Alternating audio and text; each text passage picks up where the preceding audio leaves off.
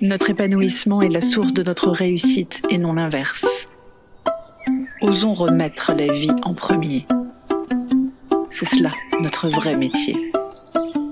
Un arbre ne se dit pas ⁇ Je dois d'abord faire des fruits et quand j'aurai terminé, je prendrai un peu d'eau et de soleil ⁇ L'arbre peut offrir ses fruits parce qu'il se gorge d'eau et de soleil. L'un ne va pas sans l'autre. Plus il s'épanouit, et plus ses fruits sont nombreux et riches en nutriments. La vie n'attend pas les week-ends ou les vacances pour se déployer. Elle le fait en chaque instant. Nous croyons que vivre et s'épanouir viennent après l'effort.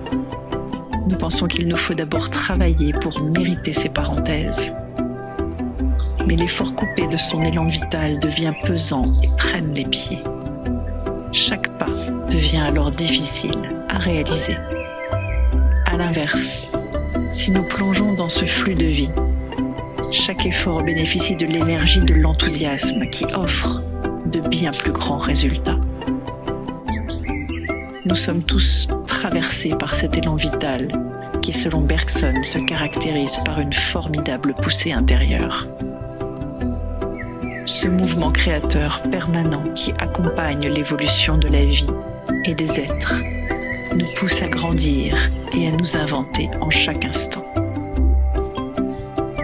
Donnons la priorité à ce qui nous fait vibrer et mettons cela au cœur de nos vies et de nos métiers. Faisons-le pour nous, faisons-le pour nos proches, faisons-le pour le monde.